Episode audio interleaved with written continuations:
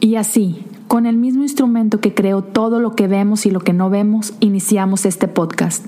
Bienvenidos a Cosas Comunes.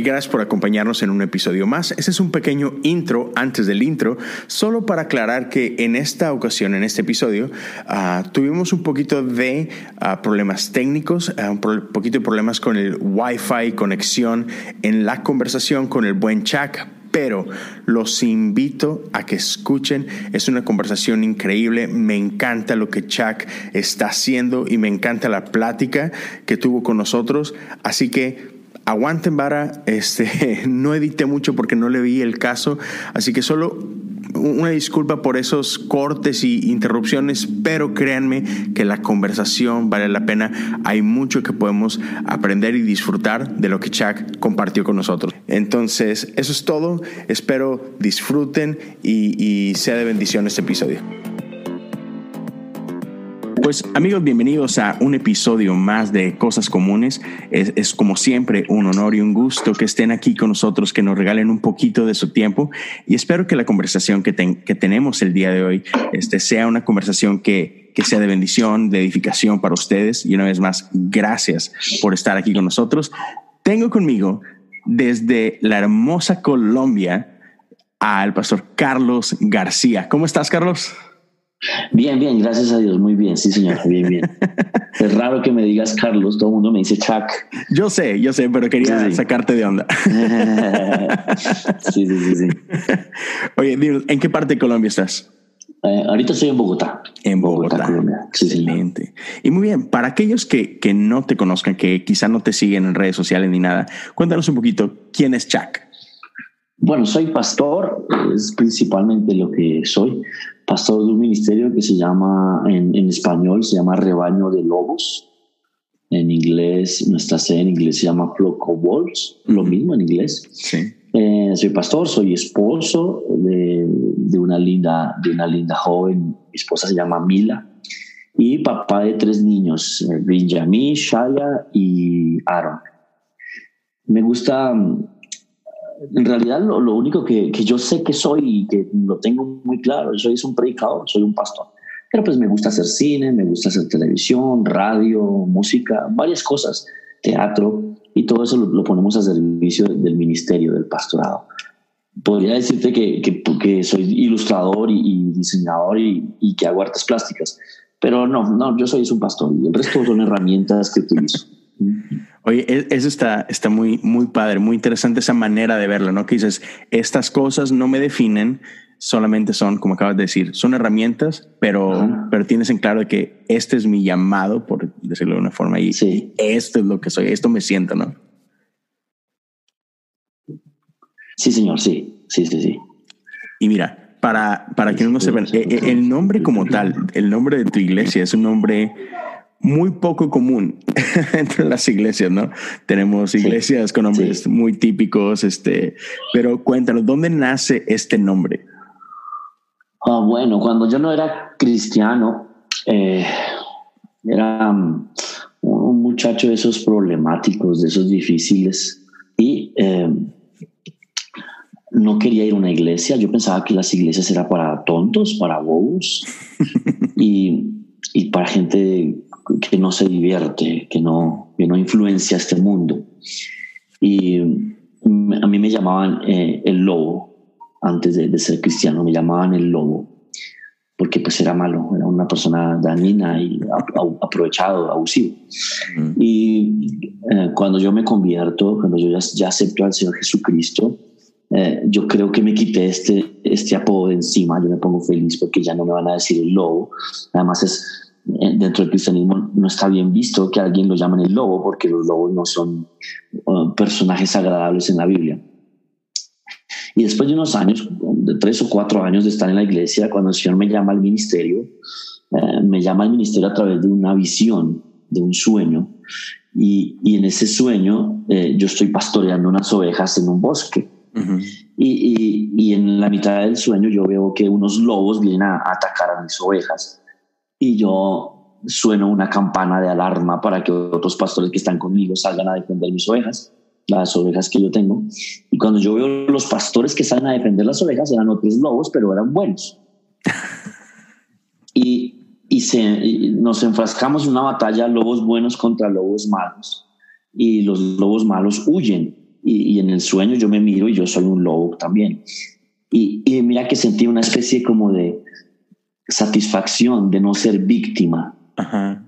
¿Sí me entiendes? De no ser un cristiano víctima, de no ser un cristiano... Indefenso. Eh, sí, indefenso, que no, que no le propone nada al diablo, que el diablo se ríe de nosotros y que el diablo nos hace bullying. No, yo me sentí como un cristiano peligroso para el diablo y, y, y cambió un poco mi forma de ver a los lobos. Y entonces yo pensé, cuando me desperté de ese sueño, yo pensé en un ministerio que se llamara Rebaño de Lobos. Obviamente es un juego de palabras. Sí. Porque eh, las ovejas andan en rebaño y los lobos en jaurías. Entonces un juego de palabras rebaño de lobos sería lobos como ovejas Ajá. o ovejas como lobos. Pero pues tenía mucha inseguridad de ponerle a un ministerio ese nombre porque era muy mal visto. Muy mal visto. Y eh, alguien por internet me escribió y me dio um, Génesis 49, 27. En Génesis 49, 27, cuando, cuando ah, el patriarca va a morir y llama a sus hijos para bendecirlos, llama al menor, a Benjamín, y la bendición que le da es la bendición del lobo. Es muy conocido eh, entre los hispanos o entre los que no son israelitas. Pero en Israel es muy conocida la bendición del lobo y es la bendición que le dio a Abraham de morir y lo bendijo llamándolo lobo. Y dice, y aquí Benjamín, tú serás un lobo feroz, por la mañana capturarás tus presas y en la noche eh, repartirás a tus hermanos. Y esa fue la bendición. Entonces yo dije, ah, ok, o sea, no, no buenos. Me decidí a ponerle ese nombre al ministerio, eh, rebaño de lobos. Aparte de eso de que nuestro ministerio no es común, no es un- que se caracterice por nosotros somos personas que no irían a una iglesia y, y- y tengo la fortuna, Dios me ha dado el privilegio de alcanzar subculturas, millennials, tatuadores, eh, deportistas y gente muy, muy considerada por los cristianos hasta peligrosos. Mm. ¿sí? Entonces, por ejemplo, tengo en mi iglesia eh, muchos tatuadores, tengo pintores, actores, diseñadores gráficos, gente con el pelo verde, morado, gente tatuada, llena de piercings, gente de muchas eh, formas raras que no los vemos normalmente en una iglesia. Y nuestra iglesia llega a esas personas. Al principio éramos, en, en Colombia éramos pocos, éramos un, grupo pequeño, pero la gente rara ahora es más que la gente normal. Si tú te das cuenta, ahora tú miras las redes sociales y la gente rara ahora es eh, montones y los normales son raros. Entonces ahora la iglesia ha crecido mucho en Bogotá y, y nuestra iglesia está creciendo mucho en Miami también. ¿sí? Wow, está súper interesante. Y, y me gusta porque normalmente eh, eh, es como iglesia somos raros a veces, ¿no? O sea, tenemos esta idea de que sí, queremos ir y salir a evangelizar y, y queremos así que convertir, por, por usar esta, esta palabra tan común, a, a la gente de afuera. Sin embargo, muchas veces no estamos dispuestos a recibirlos como son. No, queremos, queremos, queremos que lleguen ya este, bañaditos y así como que es como que no, no. Y, y me encanta esta idea que dices tú. No, vénganse. Mi pastor, eh, yo- mi pastor se llama John Romick. Él tiene una frase que dice: Queremos quitarle las escamas al pez sin haberlo pescado. ¿Sí? Y obviamente hay, hay cosas que la gente tendrá que dejar, obvio, hay muchas cosas que, que, no, que no, no, no, no tienen comunión con el cristianismo, pero hay otras cosas que no. Claro. O sea, tu color de pelo no tiene, no tiene, no Nada que ver tiene con tu corazón. eh, nada que ver con tu corazón, tu, tu estilo, estilo gráfico no tiene nada que ver con tu corazón. Hay Claro. muchas cosas que no, no tienen nada que ver con, con la salvación. Y hay otras Totalmente. cosas que sí. Por ejemplo, tú no puedes ser un skin y ser cristiano a la vez. Los, los skins eh, tienen una ideología de odio y el cristianismo es amor. Claro. Tú no puedes ser un emo y ser cristiano a la vez, porque los hemos están tristes. Y la Biblia dice que el gozo del Señor es mi fortaleza. Claro. Pero mira que yo me he dado cuenta que tú sí puedes ser gótico y cristiano a la vez. A ver, échale. Sí. Los, los góticos son dicotomáticos. O sea, ellos solo ven blanco o negro, ellos no ven escala de grises. Okay. Y a nosotros, a los cristianos, nos falta ese radicalismo. Tenemos muchas áreas grises en el cristianismo y los góticos no, los góticos son muy radicales, o blanco o negro. Los góticos son excelentes poetas, excelentes escritores, excelentes eh, artistas y, son muy, están muy tienen mucho contacto con su alma, entonces son buenísimos escribiendo. Sí, entonces un gótico, a mí los góticos me resultan muy útiles para evangelizar.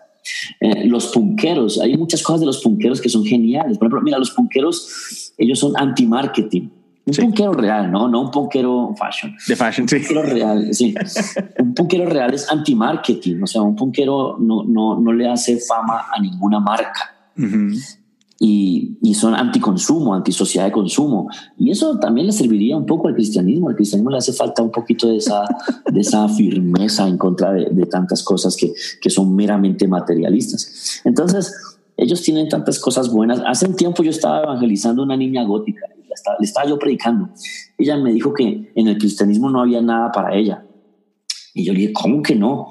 Imagínate un cielo negro lleno de oscuridad. Imagínate, imagínate una cruz carmesí por toda la sangre que ha robado en ella. Imagínate un hombre atravesado por espinas y su, y su roja sangre cayendo en las blancas piedras calizas del Gólgota. Y la muchacha dijo, wow, eso es muy gótico. ¿Sí? Eh, eh, hay, hay, mucho recurso para ellos. ¿sí? Por ejemplo, hace un tiempo le hablaba a un metalero y hay, una, hay un pasaje, creo que es en, en, uno de los profetas menores. Y el, el, el, pasaje dice, te saldré al encuentro como una leona que ha perdido sus cachorros. Te destrozaré y me comeré tus entrañas, dice la Biblia. Y eso es excelente, parece una canción de, heavy metal. Sí. Entonces, eh, eh mi trabajo. si lo visualizas, ¿no? Sí, claro, es muy gráfico. Es muy gráfico. Entonces, eh, yo me he dado cuenta que hay muchas cosas dentro de las subculturas que no, no son malas. Lo que es malo es el pecado y lo que es malo es lastimar personas. Pero hay otras cosas que son muy útiles, muy útiles. Y, y yo en mi iglesia trato de darles vitrina o darles pista a todos ellos. Claro, sobre todo que muchas veces como que no sabemos ir más allá de, de lo que vemos como, como cristianos, porque por ejemplo, una cosa es el, el fashion de todas estas subculturas, es por ejemplo skin, skinheads. Eh, eh, el problema no es que se rapen, el problema no es ni siquiera cómo se vistan, es lo que creen, o sea, es, es ese Ah, en todas estas subculturas no es el, el, fashion, el problema no es nada de eso, son las ideologías detrás, o sea, lo que está de fondo, ¿no? Pero, pero vístete como quieras, escucha la música que quieras y todo eso. Pero ahorita que hablabas de, de los punks, tengo un amigo que, que también tiene un podcast que de hecho se muere por hablar contigo. Al final te, te platico un poquito de él, que él es punk de corazón y es cristiano, es el líder del avance de su iglesia y todo y tiene un podcast increíble, pero luego te hablo de eso. Listo, listo, eh, perfecto. Eh, entonces, eh, te está, llegas a este tipo de gente y les das vitrina y todo esto. ¿Y cuál crees que, que ha sido como que tu, no sé si llamarlo tu éxito, pero una, lo que te llamó de corazón decir, sabes que yo quiero este tipo de gente? Y número dos, el, el ¿cuál, ¿cuál ha sido tu éxito en crear este puente entre tu iglesia y sus comunidades? Ok, primero, mm, eh, Pablo dice que él llevaba el Evangelio a donde nadie lo hubiera llevado. Sí, o sea, que él no, no, no plantaba sobre fundamento ajeno. Claro. Y, y, a este grupo de personas muy poca gente está yendo. Sí, y sobre todo en Latinoamérica. Los ministerios en Latinoamérica que llegan a personas que no irían a iglesia son muy pocos y no son muy, ah, no tienen mucho respaldo de otros pastores, es como, son movimientos aislados, pequeños. En Colombia han habido cuatro iglesias que llegan a subculturas y en, hasta el momento eh, han cerrado tres, solo queda la mía. Oh, wow. Sí, y gracias a Dios la mía va creciendo, pero es que yo tengo un pastor que es muy sabio y él, él, él me dijo cuando yo salí de su iglesia y empecé a hacer este trabajo, él me dijo, me dijo, Chuck, nunca cambies tu visión porque Tú llegas a donde yo no llego, pero yo llego a donde tú no llegas. Y al estar juntos, los que están conmigo te aceptarán a ti y los que están contigo te me aceptarán a mí. Y haremos una comunidad muy fuerte. Y, eso es lo que está pasando ahora. Mi pastor tiene una escuela de, de, de, un centro de entrenamiento bíblico y es mi iglesia la que más alumnos aporta. Wow, mira. Sí. Entonces yo tengo, yo, yo creo que este año tenemos 120 personas ahí estudiando. Mira. Sí, y eso era impensable. Impensable que un punquero, que un metalero, que un tatuado, que un emo eh, estudiara la Biblia, que se metiera en un instituto bíblico. Y, y, eso está pasando porque él entendió mucho y él me apoya mucho. Y, y, entonces ahora los que me aman a mí, lo aman a él, aunque él no se parece a mí. Claro. Sí, él anda de corbata, él es un pastor tradicional, ¿no? de corbata y, y, su saco, pero lo aman a él porque ellos, la gente que está conmigo saben que él me respalda y entonces se ganó su amor con eso. ¿Qué? Entonces yo creo que eso ha sido nuestro éxito, que estamos yendo a un lugar donde nadie había ido, no estamos tratando de, de ganarnos a, la gente de otra iglesia o, o, pescar en donde todos pescan. Claro. Nos fuimos a pescar donde otros no pescan, sí. Y, y todo empezó porque yo, primero que todo, yo era uno de ellos. A mí los cristianos no me evangelizaban. Yo conocía a cristianos siendo incómodo. Claro, les daba miedo, les daba miedo, porque yo, yo, yo, yo, yo tenía un chaleco que sonaba Guns N' Roses. En ese tiempo yo tenía un chaleco de Guns N' Roses lleno de taches y utilizaba un guante, todavía lo uso, un guante en la mano derecha y ropa con taches y el cabello largo y un metalero de pura cepa. A los cristianos les daba susto, les daba miedo evangelizar a un metalero. Entonces no me hablaban de Jesús. Si fuera por los cristianos, me voy para el infierno. Eh, yo llegué a Cristo, yo llegué a Cristo porque escuché una emisora en la que un pastor muy, muy osado compró una emisora secular y no le cambió la música, le dejó la misma música secular, sino que cada hora ponía un mensaje bíblico, pero en la misma música secular. Mm. Y yo un día estaba tomando con unos amigos estábamos borrachos todos se durmieron y yo me quedé con, con el radio prendido y empezó la predicación y esa predicación me... Pero ocurrió, alguien puso carnada, lo llamo yo, ¿sí? carnada en el lugar correcto. Primero que todo, yo era una persona de esas. Y segundo, eh, el Señor me llamó a ellos, me dijo que fuera por esas personas, porque el Señor no nos llama a lugares geográficos. La gente piensa eso, ¿no? ay, el Señor me llamó a Miami, ay, el Señor me llamó a Nueva York el Señor me llamó a, no, el Señor no te llama a lugares geográficos, el Señor te llama a tipos de personas. Mm. El apóstol Pablo era llamado a los gentiles y el apóstol Pedro era llamado a los judíos. Hay gente que son llamados a las amas de casa, otras personas son llamados a los ejecutivos y yo soy llamado a los raros, a los locos, y entonces voy por ellos. Entonces, ¿qué hago? En una ocasión el Señor me dijo, la carnada tiene que gustarle al pez, no al pescador. Uh, buenísimo. ¿Sí? Entonces, ¿qué hago yo? Eh, cuando voy por un grupo de personas, me entero qué le gusta a ese grupo de personas, me entero qué consume ese grupo de personas, cómo puedo tener un, diálogo en el que ellos me entiendan y yo les pueda hablar. Porque la Biblia dice que si, que si el, el, centinela toca la trompeta con un sonido incierto, nadie se preparará. Pero si yo toco un sonido de una forma que la gente me comprenda, pues me van a oír. Y, es que la parábola de la, de, la, de la semilla y el sembrador dice que el diablo vino y robó la semilla porque la gente no entendió. O sea, le hemos hablado de Cristo a mucha gente, pero la gente no ha percibido a Cristo. Entonces no han rechazado a Cristo, han, rechazado lo que yo logré dar, no a mm. Cristo. Mm. ¿sí? Entonces, si yo logro mostrar a Jesús, la gente va a reaccionar diferente. Sí. Y, no, no mostrar un evangelio, sino a Jesús, a Jesús que es el evangelio, ¿no? Claro. Sí, pero e, es que eso es, es bien cierto. O sea, no, no, no nos sabemos salir como que de, de nuestra zona de confort y, y como decías tú, tenemos, tenemos, y por ejemplo, para, para los que no, no entiendan, pero a mí me pasaba mucho antes, y quizá todavía me pase, pero espero que menos, donde antes yo le hacía obsequios a mi esposa de cosas que a mí me gustaban. Por ejemplo, a mí me encanta cuestiones de tecnología y así. Entonces yo siempre aferrado en, su cumpleaños queriéndole regalar el, e, el, iPhone más nuevo o el Apple Watch o cosas así, cosas que ella no le importa ni tantito, ¿no? Pero a mí me encantan. Y ella así como que, no, mira, mejor este, regálame ropa o un anillo, un collar o otras cosas, ¿no? Así cosas que a mí me gustan y así como que, Sí, creo que tiene razón. y como iglesia lo hacemos demasiado, o sea, queremos que queremos obligarlos que les gusten las cosas que nos gustan a nosotros, la música, la ropa, los estilos, y nos cuesta mucho el, el, despojarnos de eso y decir, hey, como dices tú, olvídate de, del cómo Jesús, pero que ellos lo puedan entender, que ellos lo puedan hacer suyo, ¿no? Sí, que puedan percibir a Jesús. Y si lo perciben, nadie, muy poca gente lo va a rechazar en realidad. Jesús era irresistible. Sí. A veces me perciben es a mí y mi idea del cristianismo, y es un error. Claro. Tenemos que mostrar a Jesús y su idea de, salvación. Sí, es, es, muy cierto. Man, sí, sí.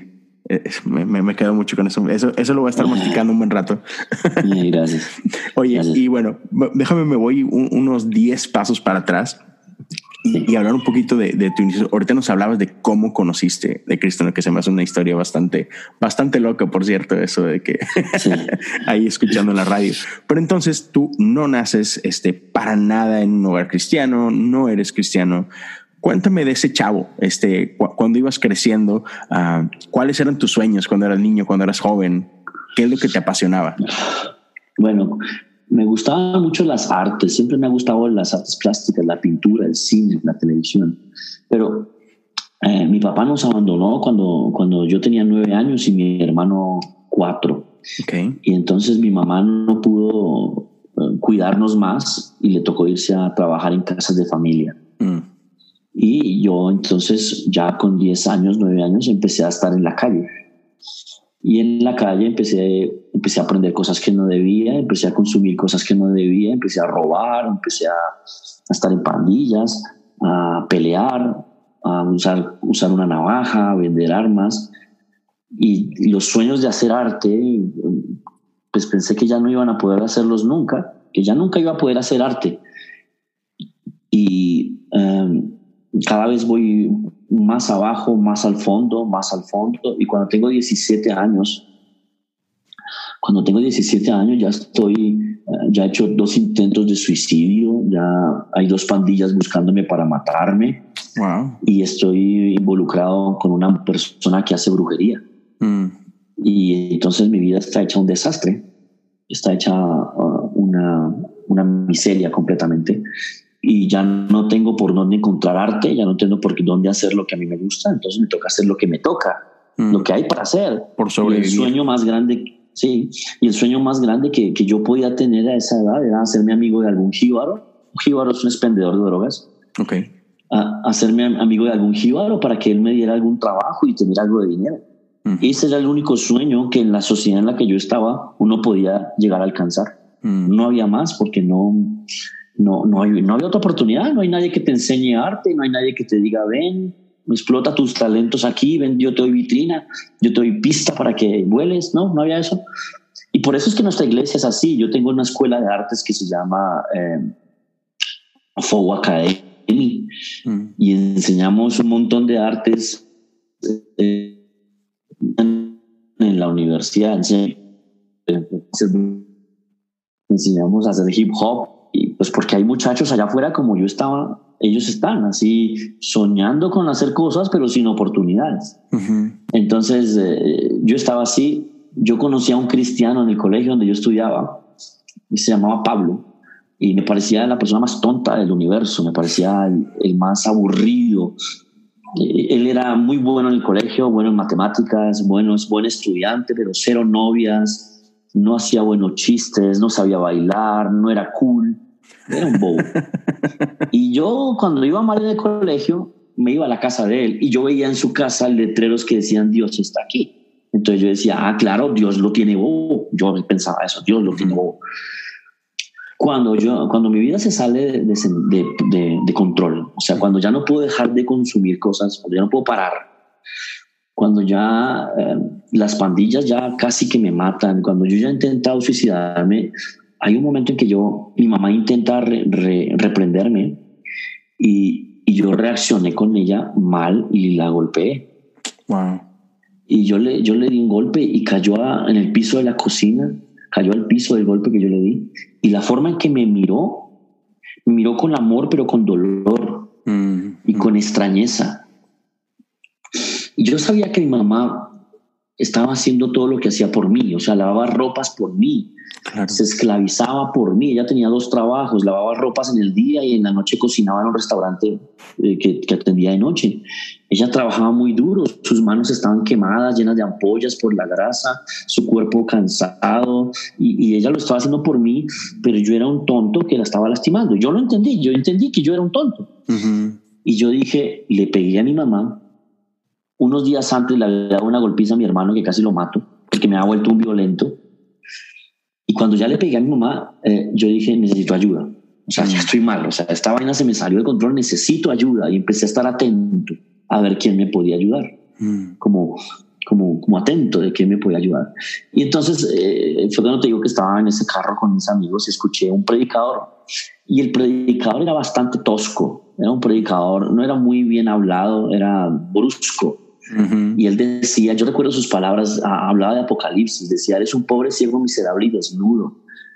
Crees que estás vivo, pero estás muerto.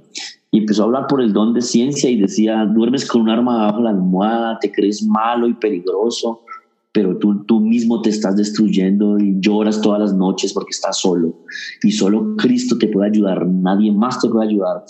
Además de Cristo, solo queda el infierno. Hablaba durísimo. pero yo necesitaba que me hablaran así. Resonó contigo, sí, sí, sí. Claro, y es que yo hoy día hemos, hemos, hemos aguado el mensaje por no quedar mal con la gente. Hoy día nuestro mensaje es muy aguadito, muy fácil de aceptar. Y para poderlo hacer fácil, nos que quitarle un montón de verdades. Sí, y, y, y, es verdad, sin Cristo solo queda infierno, no hay otra salvación. O sea, no hay más, solo Cristo me va a llevar al cielo, el resto es infierno y la gente necesita saber eso. Si la gente se entera de esto, cuando llegue a Cristo va a tomar una decisión más real. Porque hay mucha gente en, las iglesias como si fuera un club social. Y tan pronto encuentran un club mejor, pues se van de la iglesia. Pero si fueran como Pedro que dijo, Señor, pero ¿a dónde voy? Si solo usted tiene palabras de vida eterna. O sea, mi iglesia no es la mejor, mi pastor no es el mejor, pero ¿para dónde me voy si el resto es infierno? ¿Sí? La gente tiene que llegar a pensar así. Entonces, yo me fui a orar y le dije al Señor, me estás hablando a través de ese programa de radio y mi vida está deshecha. Y le dije, Señor, si me ayudas, me vuelvo un evangélico, porque así llamaban a los cristianos en, mi, ciudad. Decía, si tú me ayudas, me vuelvo un evangélico, pero no como Pablo, yo voy a ser, no como Pablito, el Pablito. Sí, sí, sí, ese Pablo, el de la escuela. Sí, sí, sí. Yo le dije, Señor, si tú quieres, yo me vuelvo un evangélico, pero no como Pablito, Señor. Yo tengo que ser un evangélico diferente, que disfrute la fe, que disfrute ser cristiano. Y entonces el Señor empezó a librarme de los problemas así de una forma eh, poderosa. Yo empecé a salir de situaciones y cuando me di cuenta eh, ya no tenía un montón de problemas a mi alrededor entonces yo entendí que Dios me había ayudado y que yo tenía que cumplirle. Entonces, eh, tan pronto lo entendí, ah, me averigué una iglesia y me fui a una vigilia. Me, enteré que era una iglesia era una vigilia y me fui para allá a esa vigilia. Y cuando el pastor llamó a las personas para que aceptaran a Jesús, yo dije, aquí estoy para cumplirte, voy a ser cristiano. Y pasé adelante y me arrepentí y me convertí. La, la experiencia de conversión yo me arrodillé en ese púlpito y yo lloré como un bebé ese día. Y cuando me levanté de, de, ese, de esa oración, me sentí tan nuevo que me fui para el baño a mirarme de lo nuevo que me sentía. Y bueno, obviamente entré al baño y era la misma que entré, el mismo pandillero que entró, era igual, pero yo sentí, me sentí vivo otra vez, me sentí nuevo. No quería matar a nadie, no quería golpear a nadie, quería abrazar a las personas. Fue, una cosa diferente. Ese día no tenía dinero para irme para mi casa, no tenía dinero para el transporte. Fui a pie a mi casa, caminé por dos horas y media, pero fueron las horas más felices. Llegué a mi casa en la madrugada porque era muy tarde. Mi mamá estaba acostumbrada a que yo llegara tarde borracho, entonces no, no miró. Esa noche me acosté en mi cama y hay una canción de Marcos Vidal que yo identifico con eso. Dice, dice Marcos Vidal, he despertado en el redil no sé cómo. Sí, como. Entre cuidados y algodones del pastor. que cuando me despierto quiero hablarle y me dice, no pasa nada, descansa, ya pasó. Cuando yo me acosté fue la primera noche que yo dormí bien.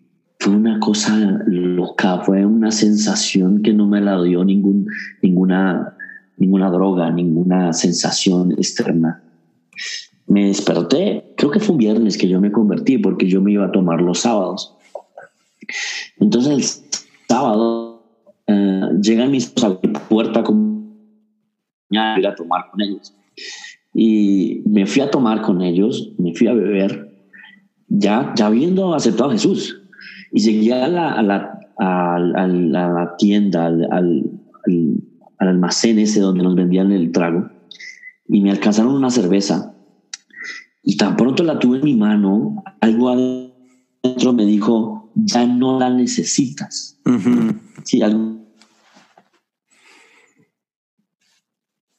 cositas. Ya estás bien. Y dejé, dejé la cerveza en la mesa y les dije, amigos, no puedo con esto más, ya no necesito esto y me fui. Y desde ese día estoy limpio.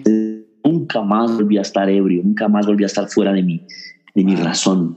Fue un milagro, fue una cosa sobrenatural. Ese día tus amigos ahí en ese momento? se quedaron extrañados mirándome, pero pues como éramos tan raros, entonces se tomaron la cerveza ellos. Sí. Una más para empezaron a darse cuenta, sí. ellos empezaron a darse cuenta unos días después, porque ya no volví a estar con ellos. Mm. ellos se dieron cuenta después. Y para mi fortuna, eh, poco tiempo de yo haber aceptado a Cristo, me reclutaron para prestar servicio militar en mi país. Oh, ok y, me trasladaron a otra ciudad. Y en esa otra ciudad, Dios haciendo sus cosas, quedé bajo el mando de un coronel cristiano. Y ese coronel cristiano se enteró que yo me acababa de convertir y se puso a cuidarme y no me dejó hacer nada malo. Y cuando volví al servicio militar, ya no estaban mis amigos por ningún lado. Ya me tocó ir a buscar amigos en la iglesia. Mira.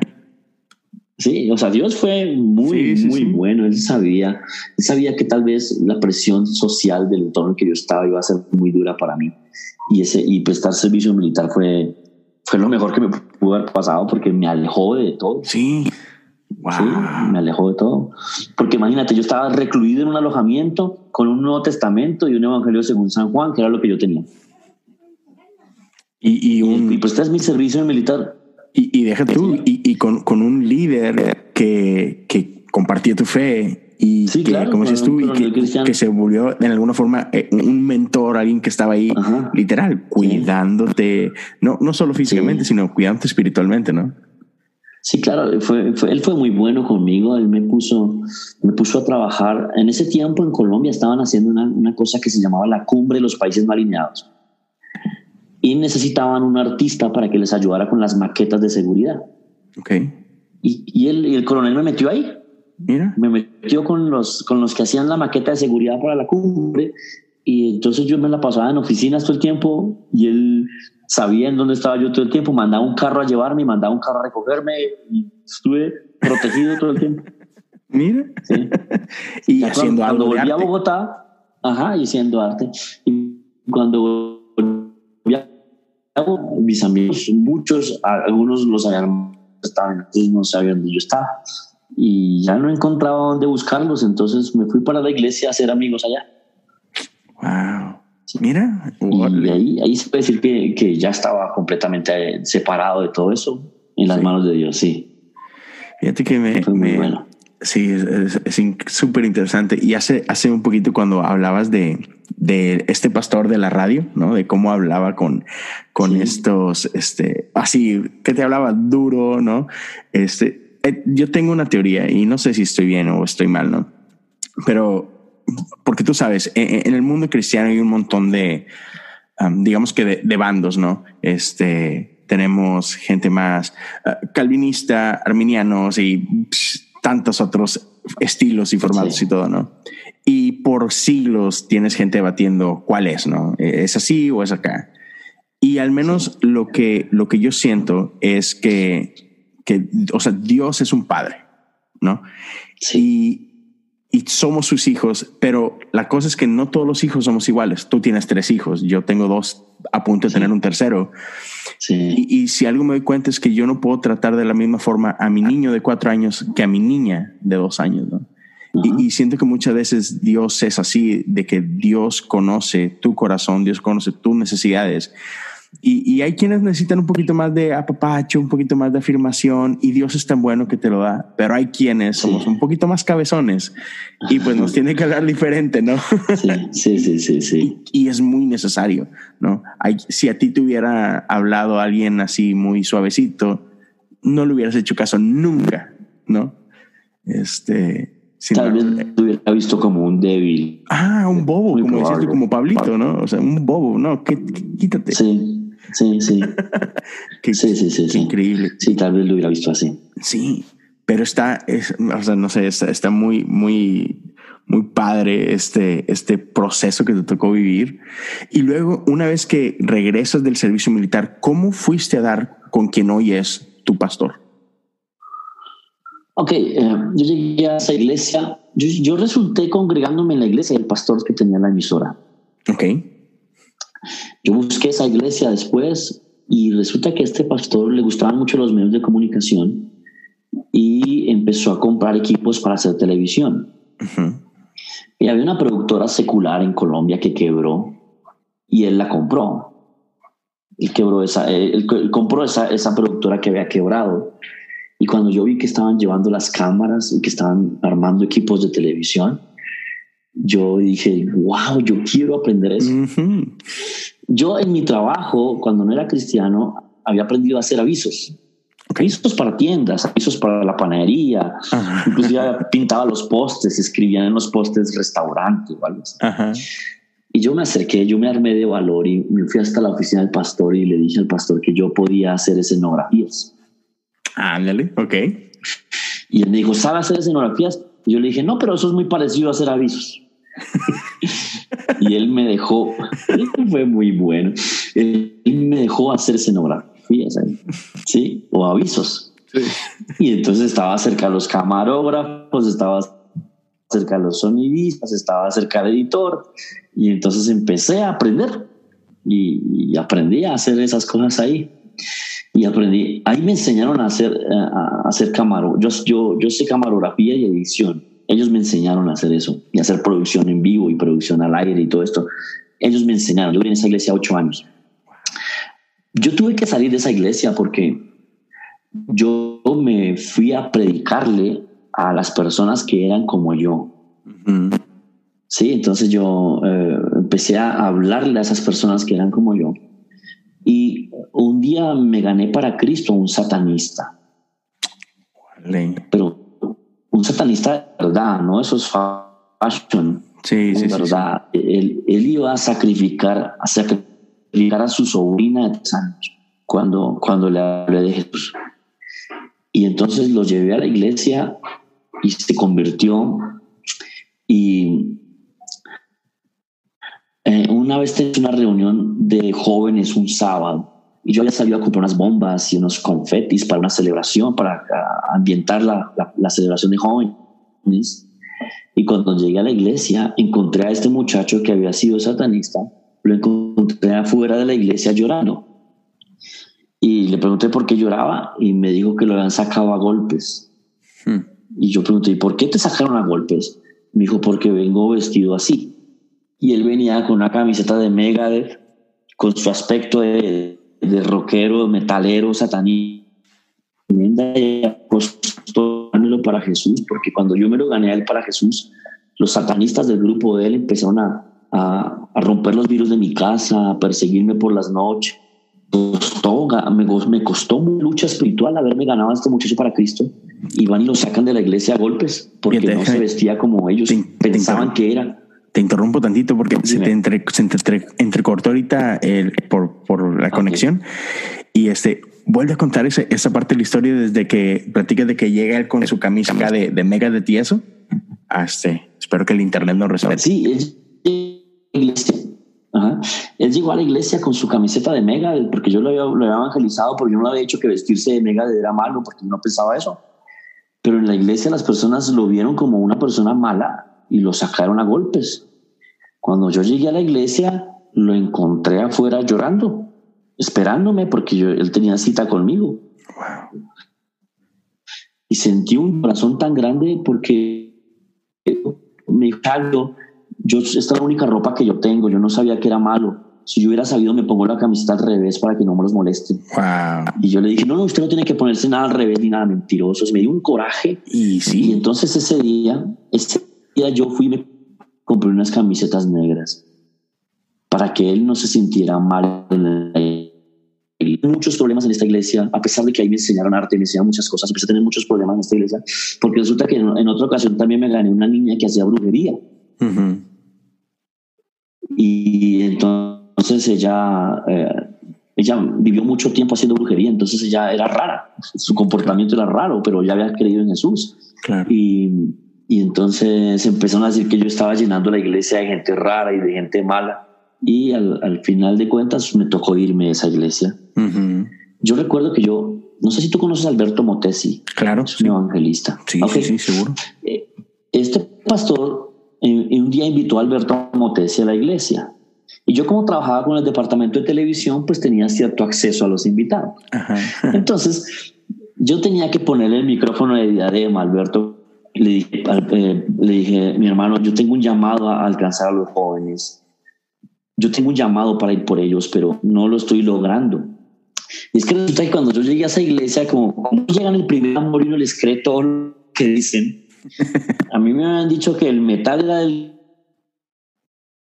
y que, y que vestirse de negro era el de prenses y zapatos. Y yo les hice caso. Cuando yo estaba con Alberto Motesi y le hablé de que estaba tratando de ganar jóvenes, pero no llegaban a Cristo, Alberto Motesi me dijo, ¿ya te miraste en un espejo? Y yo le dije, ¿qué pasa? Me dijo, mira, tú no pareces un joven, pareces un señor me dijo, y las personas no rechazan a Dios, rechazan el empaque en el que les damos a Dios. Porque una persona común sabe que necesita a Dios. Pues estas palabras de Alberto Motesi me metieron en problemas. Porque yo empecé a ganarme estas personas para Cristo, intentando acercarme a ellos como ellos Entonces, y a la final me echaron de la iglesia, me pidieron que me fuera que, yo era un tropiezo, que yo estaba haciendo mal las cosas y me pidieron que me fuera de la iglesia. Y con la fortuna que me encuentro a este pastor eh, John Romick, duré como seis meses vagando, buscando iglesia. Y me encuentro a este pastor John Romick y él me recibió sin, sin mirarme, sin pensar cómo yo era, me defendía. Sí, una vez un pastor me criticó por el cabello largo y él se enojó con ese pastor y me defendió. Y yo, wow, yo nunca había sentido eso. Y entonces me preparé. Eh, hay una escuela en Norteamérica que se llama REMA, está en Tulsa, en Oklahoma. Okay. Viene de esa escuela, de esa escuela. Y él fundó en Colombia esa escuela, REMA. Y me, me, permitió estudiar ahí, ahí me preparé para pastor. Es una escuela muy seria, es de un nivel... En Estados Unidos es diferente que en Colombia. En Estados Unidos ser pastor es casi que ser un doctor, un reverendo. En Colombia no es así. En Colombia eh, un pastor es como si fuera una persona técnica. Su título no es profesional en Colombia. Okay. Pero entonces él, puso las así y yo me preparé y ahí me preparé para pastor. Me, me ayudaron, me sostuvieron, me tuvieron paciencia. Nunca intentaron cambiarme y después me enviaron. ¿sí? La Biblia dice que cómo oirán, cómo, cómo invocarán si no han creído? ¿Cómo creerán si no se les ha predicado? ¿Cómo predicarán si no fueron enviados? Entonces el pastor John me preparó y me envió y me dijo, vaya, gánese toda esa gente para Cristo. Sí, y entonces ah, por eso nunca voy a perder esa relación con él, porque él fue el que me, me, me, me, ayudó, me sostuvo, me alistó. Tal vez yo hubiera perdido mi fe por todo lo que, el maltrato que recibí por ser diferente. Sí, y entonces ahora, ahora llevamos 10 años de ministerio, este año cumplimos 10 años de ministerio, tenemos una sede, una sede en Bogotá, una sede en Miami, estamos haciendo una subsede en Nueva York y estamos viendo a ver cómo vamos a México. No tengo, no, no, no, se me ha abierto esa puerta, pero estoy creyendo que se me puede abrir esa puerta para abrir también México. En México nos buscan mucho, en Argentina. hay mucha gente, parece que sufriendo lo mismo que yo sufrí acá, entonces me buscan mucho. Ah. ¿sí? Y en eso vamos en este momento. Qué, qué, qué loco. Y fíjate, o sea, qué viejo sabio el Motesi. Porque tú, o sea, tú ves Motesi, o sea, Motesi es eh, un pastor de la vieja escuela, un señor muy, muy educado, muy bien vestido y, y fácilmente tuviera, no sé, caído en el error de rechazarte también, ¿no? Sin embargo, él pudo ver más allá y, y, te, digamos que te dio un empujoncito, ¿no? Así es, este, de que no vaya, mi hijo, mire usted. Sí, yo creo que él se acuerda de como es. Sí, quizás. Sí, él dice, acuerda de mí, pero yo me acuerdo lo que él me dijo, fue Dios ahí. Y además él me, me mostró en la Biblia que Pablo se hacía judío a los, a los judíos y gentil a los gentiles. Claro. Sí, o sea, era completamente bíblico lo que me estaba diciendo el hermano Motes. Entonces, yo lo hice y bueno, me costó duro en su momento, me costó lágrimas porque que te echen de una iglesia no es placentero. Claro, claro. Pero firme, gracias a Dios, y, y ahora ahora ya soy un pastor en Colombia, ya soy un pastor que ya respetan un poco más. Todavía hay pastores que creen que soy una secta, pero, pero gracias al, pastor John, a mi pastor John, ya me muchos, muchos pastores ya, ya saben de mi trabajo, inclusive me piden ayuda. Tengo, tengo un programa de radio que se llama Hijos en la Mira. Ok. Es una, es una cápsula de cinco minutos, la hacemos para, para redes sociales en video y en audio.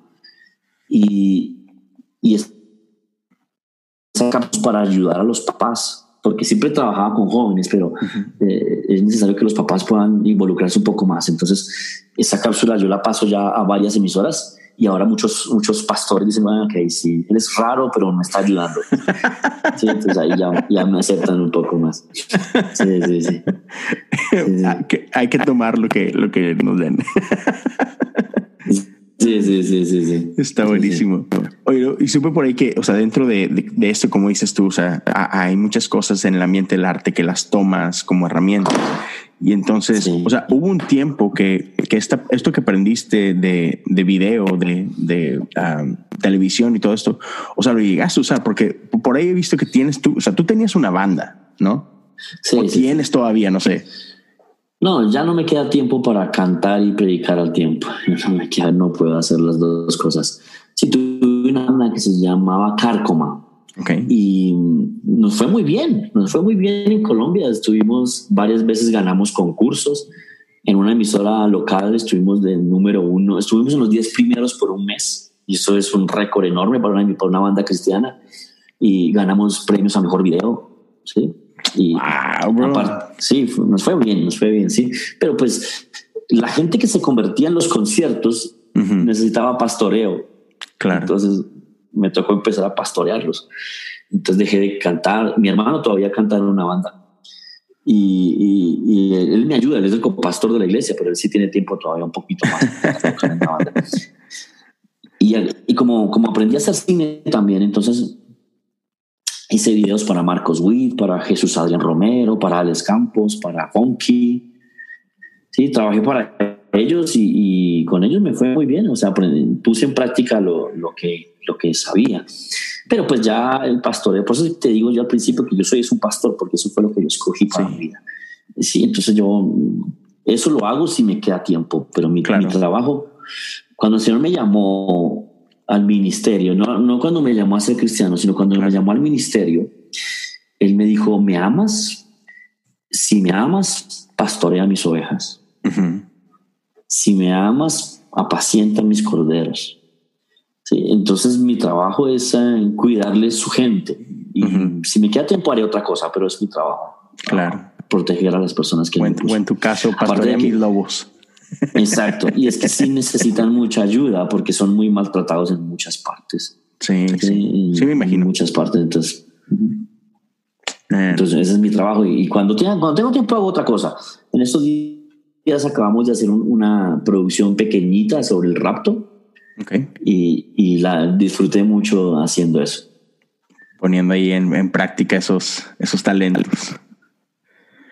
Sí, sí, señor, sí, señor. Y te ha tocado ahí con, con, tu equipo, con, con, la gente de tu iglesia, el, el crear estos equipos o, por ejemplo tú ya no tienes tiempo a hacerlo, pero tuviste oportunidad de enseñar a otros o, llegó gente que simplemente sabe hacer esto? Hay gente que eh, yo haciendo los conocí, conocí gente que sabe mucho de esto y entonces me ayudó eh, instruyendo en los medios de comunicación a varias personas. Y estamos prontos a, parece MTV ese, ese canal, pero es cristiano y, estamos trabajando fuerte en eso porque resulta que así como ese pastor puso una emisora, compró una emisora secular y puso mensajes ahí, así llegué yo, yo quiero hacer lo mismo, yo quiero tener un canal de, de, televisión por streaming secular con mensajes cristianos cada, cada, tiempo para que personas lleguen. soy súper, súper interesante. Ojalá sea pronto. Sí, pronto, ya, ya casi, ya estamos saliendo de contenido, ya, ya salimos a con algunas cosas, sí. ah, genial, genial. Sí, señor. chido. Entonces, e, en, en, cuanto a lo que se viene para el futuro, o sea, tu, tu sueño sería el poder entrar en países como México, Argentina y otros, y otros más. Sí, es más que todo son gente donde yo veo gente que nos busca, donde veo gente que siente como una especie de alivio al encontrarnos. Y, hay muchísima gente así, por lo que te dije al principio, hay gente que era rara. La gente rara era poca hace unos años. Hoy día son más los raros que los normales. Entonces, hay mucha gente a la, que, a la, que alcanzar. Sí, obviamente eh, planeo abrir más sedes en lugares donde nos necesiten, porque el Señor nos guíe. Y estoy también trabajando mucho para poner al aire una, una miniserie de ficción que estamos haciendo. Órale, qué chido. Y, estoy terminando un libro que se llama Cómo ayudar al hijo que ya no conozco. Sí, ya, ya lo tengo, ya lo tengo casi listo. Mira, qué chido. ¿Lo vas a publicar solo? ¿Ya tienes eh, casa? no, no tengo, no tengo con quién publicarlo. Me imagino que tendrán que verlo. Ellos tendrán que verlo y si les gusta me propondrán algo, pero pues bueno, eh, tengo que tenerlo listo primero. Claro. Amen. Sí, después del primero que ya lo buscan a uno, después de que no haya hecho algo, ahí sí lo buscan a uno. Sí. ya que funcionó. Sí, sí, sí, sí. Sí, señor. Ah, qué chido. Oye, entonces platícanos un poquito para la gente que, que está interesada, que quiere conocer un poco más de esos contenidos, este, ya sea eh, en formato de video, digital, lo que sea, ¿dónde pueden encontrar ese tipo de, de contenido? ¿Dónde te pueden encontrar a ti? Bueno, um, si por ejemplo, si están en Latinoamérica, y ponen rebaño de lobos, facilito, nadie más se llama así. Sí. sí, en ninguna iglesia nadie te ha peleado el nombre. nadie más se quiere. No, sí, nadie más se va a querer llamar así. Entonces, eh, si buscas rebaño de lobos, nos en todas las redes sociales y en todo en Google fácilmente encuentras nuestro contenido, encuentras las direcciones de las iglesias y todo eso. Y en inglés o, la sigla general es FOW, F-O-W, de Floco Walls Ministries. Y ahí nos encuentran fácil también. Mi nombre es Chuck García, como si fueras a escribir Chapulí, pero pon acá, Chuck. y también es fácil encontrarme. No, esto en redes sociales no es nada difícil encontrarnos. Baño de Lobos, Chuck García o FOW. Y, y, van a encontrar lo que tenemos en YouTube. Tenemos un canal de YouTube con muchas enseñanzas al aire, nuestras páginas en, en, Estados Unidos en español, nuestra página central en inglés y en español, FOU Ministries o okay. y fácil nos encuentra, no es nada difícil, es sencillo. Man, qué chido. No, no, no, bro. Pues muchísimas gracias por tu tiempo. Este se, se va rápido la hora. y por último, antes de irnos, ¿algún mensaje que hay en tu corazón que es tú, man, no quiero irme sin, sin, decir esto a la gente? Uh, dale. Ok. Si hay algún papá escuchándonos, alguna padre de familia, la Biblia dice en Proverbios es mejor reprensión manifiesta que amor oculto. Si tú amas a alguien y ese alguien no lo sabe, fallaste al amar. Pero si ese alguien sabe que tú lo amas, tarde o temprano te va a escuchar tus consejos y le podrás hablar de Jesús. El problema que he visto con papás es que aman a sus hijos, obvio, ellos los aman, pero sus hijos no lo han percibido. Mm. A veces sus hijos perciben a un Hitler o a un dictador o, sabe, o a veces perciben una persona tan permisiva que no hace nada para corregirlos. Y eso también es falta de amor, porque la Biblia dice que Dios al que ama disciplina. Mm. Entonces, si tú lees Corintios, la preeminencia del amor, si lees Corintios 13, habla de la preeminencia del amor. Pero si lees Corintios 12, habla de los poderes, del poder de los dones espirituales. Entonces, el don espiritual más grande es el amor. Por eso Corintios 13 empieza diciendo, pero les muestro algo mejor. Y acababa de hablar de los dones espirituales. Mm. De nada me sirve que yo tenga ciencia, profecía, lenguas, interpretación de lenguas, milagros y sanidades si no tengo amor. Si tu hijo no sabe que, no sabe que tú lo amas, no podrás influenciarlo, no podrás ayudarlo. Si tu hijo sabe que tú lo amas, de seguro te escuchará. Él sabrá que tú lo amas y de seguro en algún momento ese poderoso amor lo traerá a Cristo. Y a los jóvenes que nos están escuchando, eh, si tienen ideas locas, ideas raras, ideas em, que no les aceptan, no te vayas solo de rebelde. Dios tendrá un pastor que te mentoree, te ayude y te mantenga en el camino y te envíe. No te vayas solo de rebelde, porque si te vas solo de rebelde, pronto extraviarás el camino. Mm. Dios no lo planeó de esa forma. Yo, gracias a Dios, encontré a mi pastor que me mentoreó. No es como yo, mi pastor, pero me ayudó. Mm. Tú puedes encontrar un pastor que te mentoree, que te eh, patrocine tu idea loca y que te ayude a sacarla adelante. No te vayas solo de rebelde. Eso es muy bueno. E, eso es muy bueno. Persistan, aguanten, sigan buscando, no se dejen, no se den por vencidos. Jack, una vez más, muchísimas gracias por tu tiempo. Saludos hasta Colombia. Te mando un fuerte abrazo. A la demás gente, ya saben, eh, los que quieran seguirnos, busquen a Jack en redes sociales, facilísimo encontrarlo. A mí, ya saben, en Twitter o en Instagram, Leo Lozano HOU. Y ahí estamos para servirles en cualquier momento. Cuídense mucho. Dios me los bendiga. Nos escuchamos muy pronto.